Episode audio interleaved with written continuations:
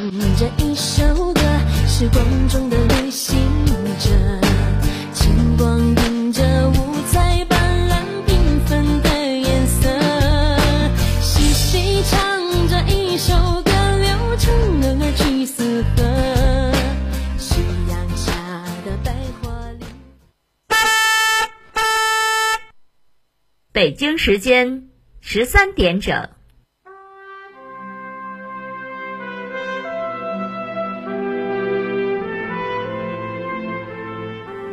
历史与诉说，情理与真相。欢迎收听广播剧场。《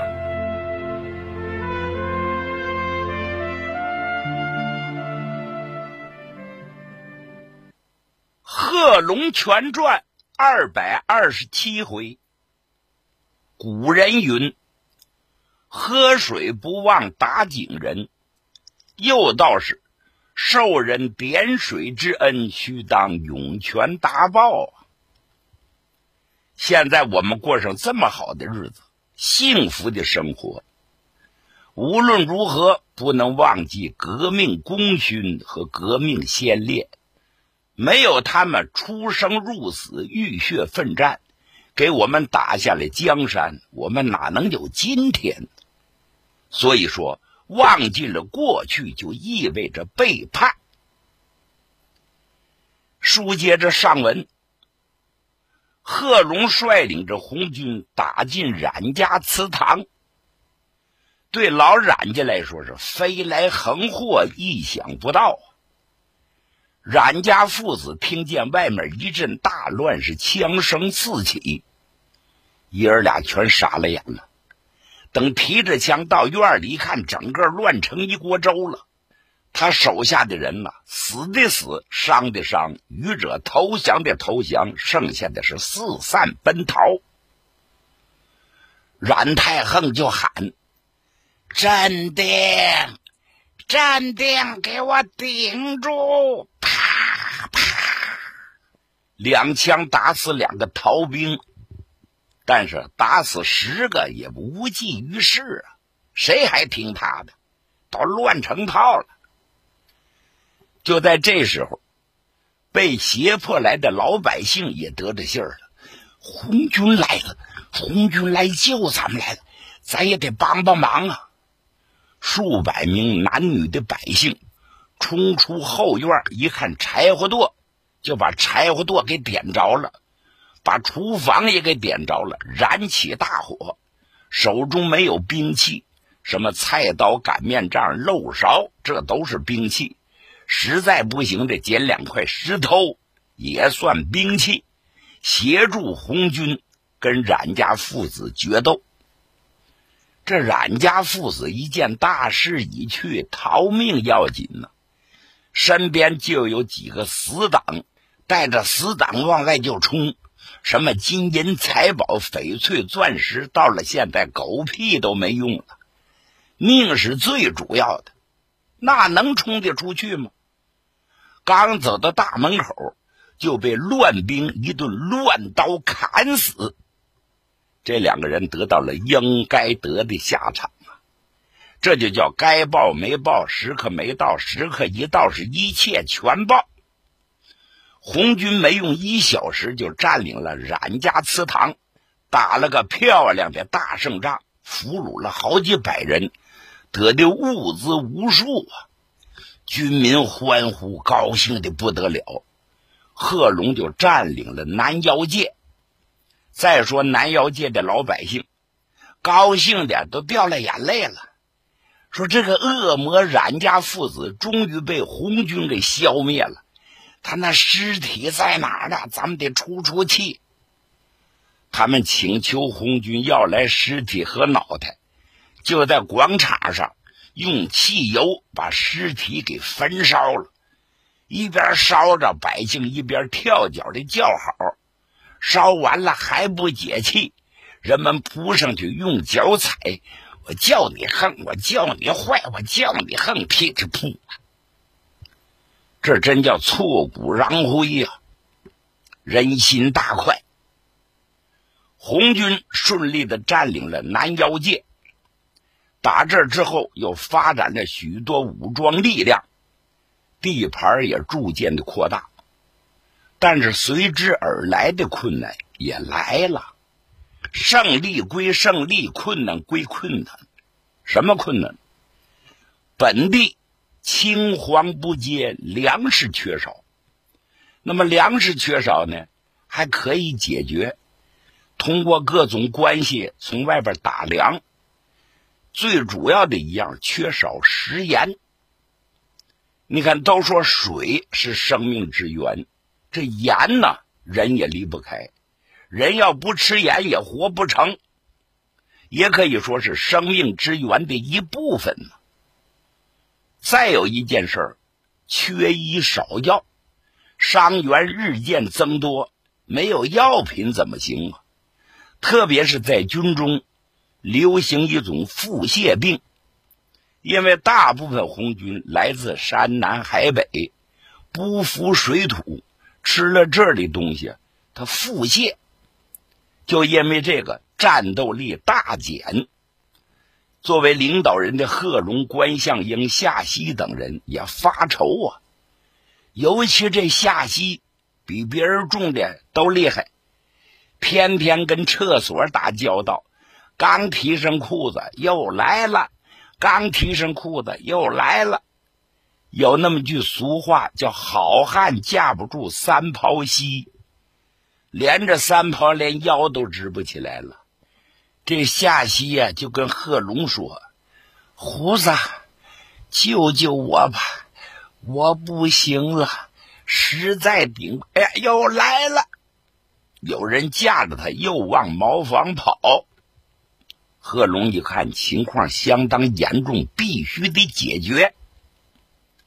他马上把敌工部的一个负责人，叫傅怀忠，把他找来了。这个老傅啊。”经验丰富，他也是湘西人，小个不高，善走山路，人们管他叫飞毛腿，办事相当干练呐，身子骨也结实。贺龙对他非常器重，因此跟敌人打交道，往来敌占区和解放区如履平地一般，所以贺龙把他找来，当面向他交代。老傅啊，坐坐坐坐，军长找我有事儿吧？有，咱俩好好谈谈。等两个人坐下之后，贺龙就说：“老傅啊，现在军中遇上许多的困难，一是缺盐，二是少药。这件事情你无论如何得给办到。首先要解决食盐的问题。你到敌占区去一趟。”能否多多的搞点食盐，多多的搞点药，像什么消炎药、消肿药、止疼药，各种药吧。我们奇缺的东西，我不交代，你心里也有数。傅怀忠站起来了，啪一个立正，军长，你放心吧，就是再难，我也要完成任务。好同志，好同志，你带点大洋，多带着，马上就去办。哎等等，我向你介绍一个人。你到了敌占区，有一个老同志，姓龚，叫龚清卫，是我的好朋友。我给你写封信，你拿着。遇上难题你就找他，他是咱们自己的人。哈哈哈！回军长的话，这龚清卫，龚大爷不仅是您的好朋友，也是我的好朋友。我没跟您报告啊！以往我办事情净找他接头，是吗？那就更好了。哎，还是你带着封信吧，你去找他。行了。那位说上哪儿去？上一个地方叫拱滩镇，就在乌江的对岸。乌江的这边是红军地区，乌江的那面就是敌占区。单说傅怀忠。带了一千块钱的大洋，化妆改扮之后，到了江边通过关系，坐着筏子过了乌江，就到了拱滩镇。这个大镇子，水旱码头，十分繁华，居住的人口也多。是四川、湖南、贵州三省交界的地带。国民党在这有一个团驻守，把守的非常严格。尽管如此，那空子有的是啊。傅怀平进了镇子之后，拐弯抹角找到一个杂货摊儿，抬头一看，有一位六十多岁的老者正在那打点顾客。这杂货摊是谁开的？就是龚大爷龚清卫。龚清卫以这个为掩护，成了小生意人。这老头身子骨也相当结实，说话洪亮。别看六十多岁了。上山如履平地，手脚麻利。傅怀忠就等着，他把顾客打点走了之后，来到近前。大爷，这草鞋多钱一双啊？哎，不贵不贵，挑好了，价钱好讲。哎喂，老头一抬头一看，傅怀忠认识。哎呦，是你，是我。行行行。您买草鞋准备买多少双？哎呀，我想多买点，价钱便宜点。好好，价钱屋里一，五里。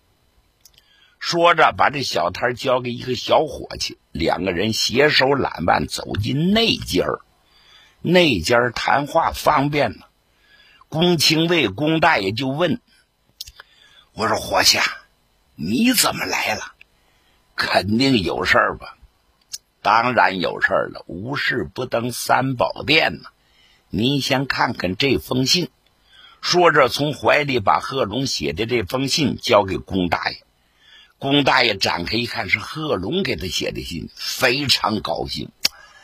哎呀，我说怀忠啊，还用得着军长写信吗？我们俩熟悉的很呐。十几年前，他赶着马帮曾经来我这儿。那时候我们就交上生死的朋友了。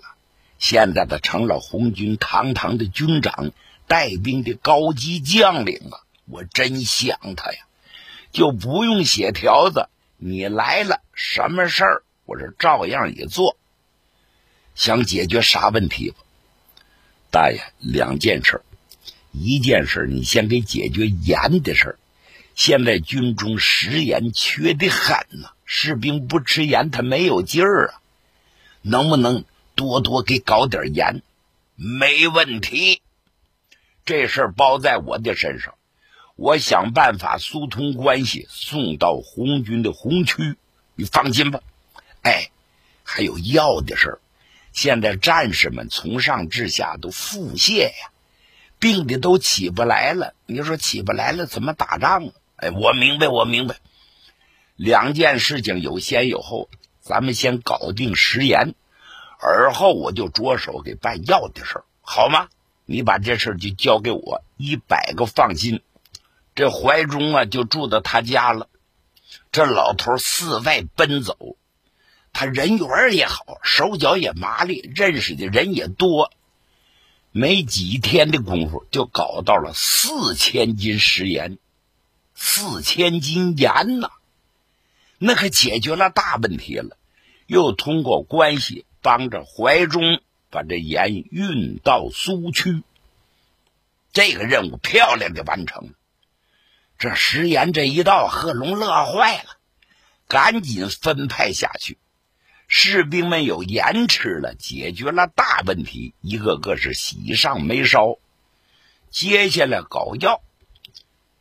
这夏西呀，坚持不了了，就催问贺龙：“哎呀，胡子，这么多天了，这药怎么还没来？再不来，我的小命保不住了。”书记，你别着急，最近几天这药就能搞到手，你放心吧。现在人加紧办理。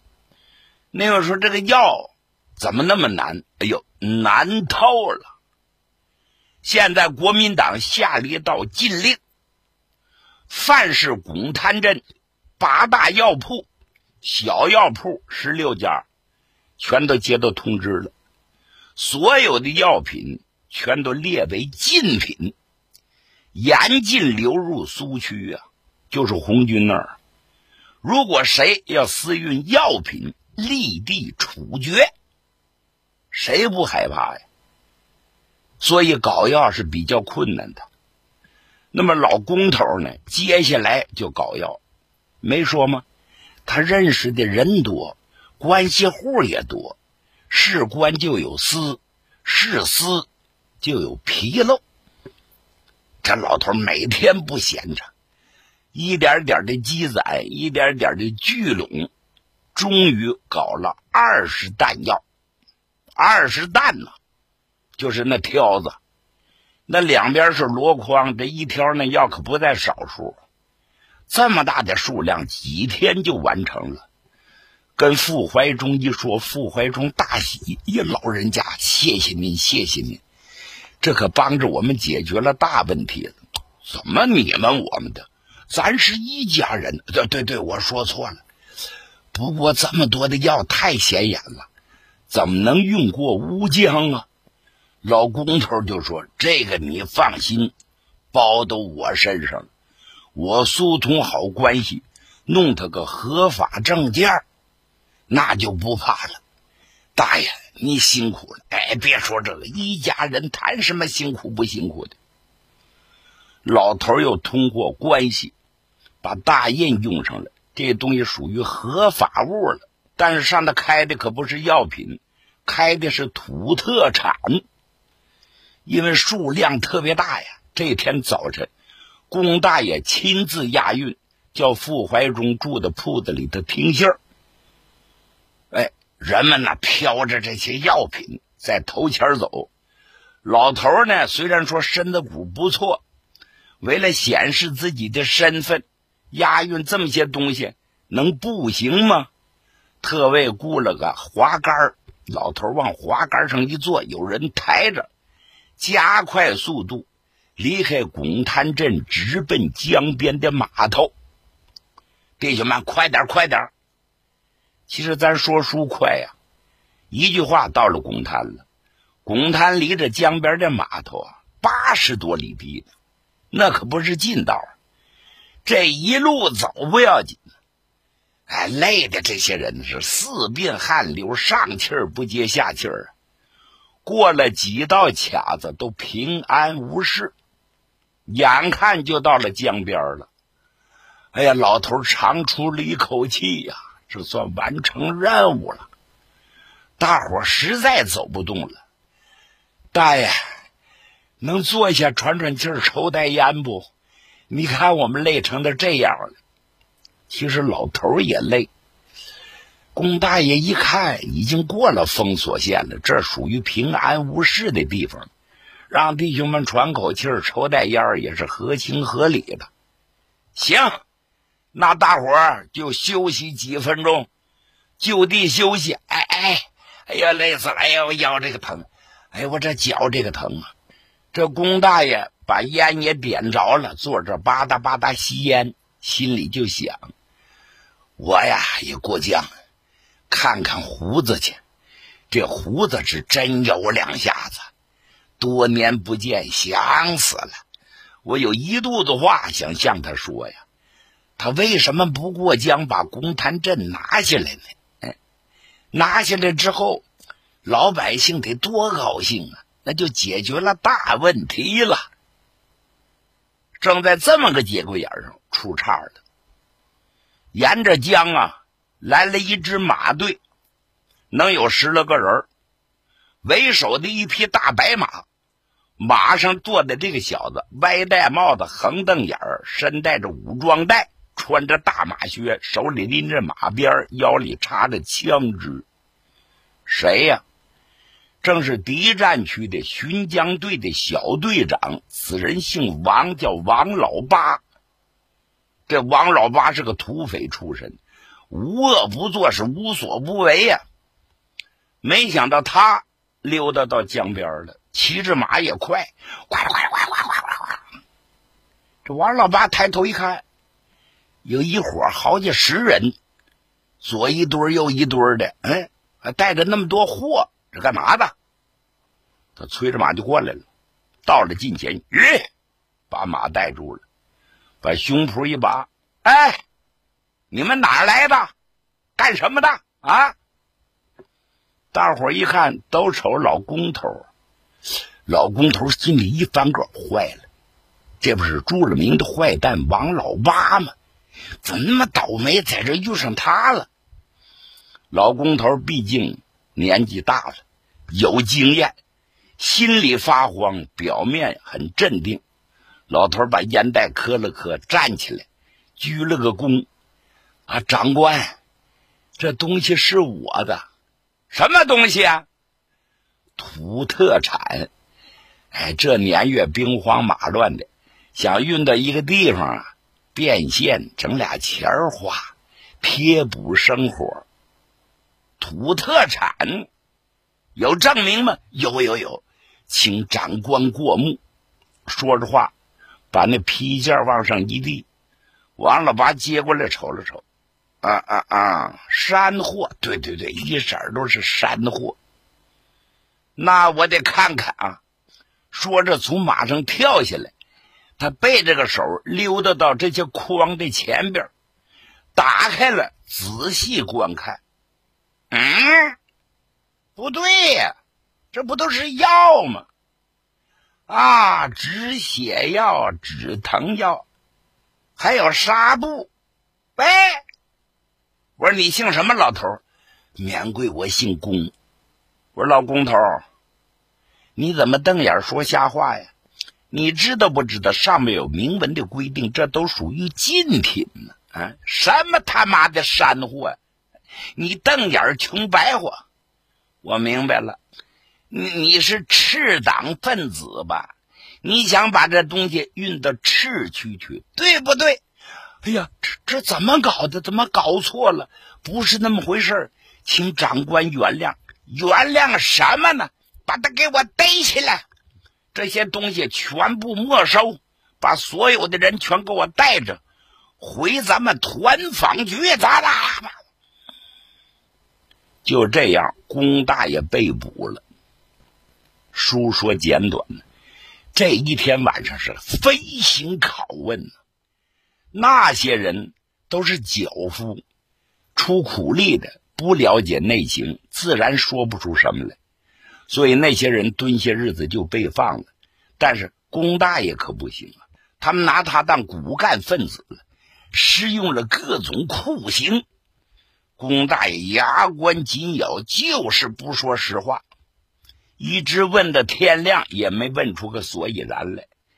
这个王老八赶紧报告了他们团长，团长姓赵，更不是东西，是个土匪出身。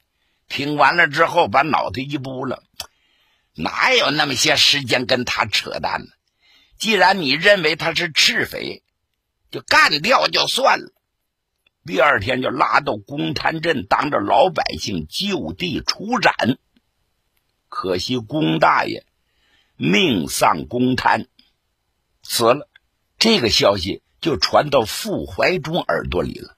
傅怀忠一听，急出一身冷汗来。哎呀，不仅任务没有完成，我们还搭上了一个人呢。他赶紧把这个情报送回乌江对岸，见着贺龙，一五一十全说了。贺龙一听是血贯通人，顿时。剑眉倒竖，是虎目圆睁啊！好，一定要给龚大爷报仇雪恨。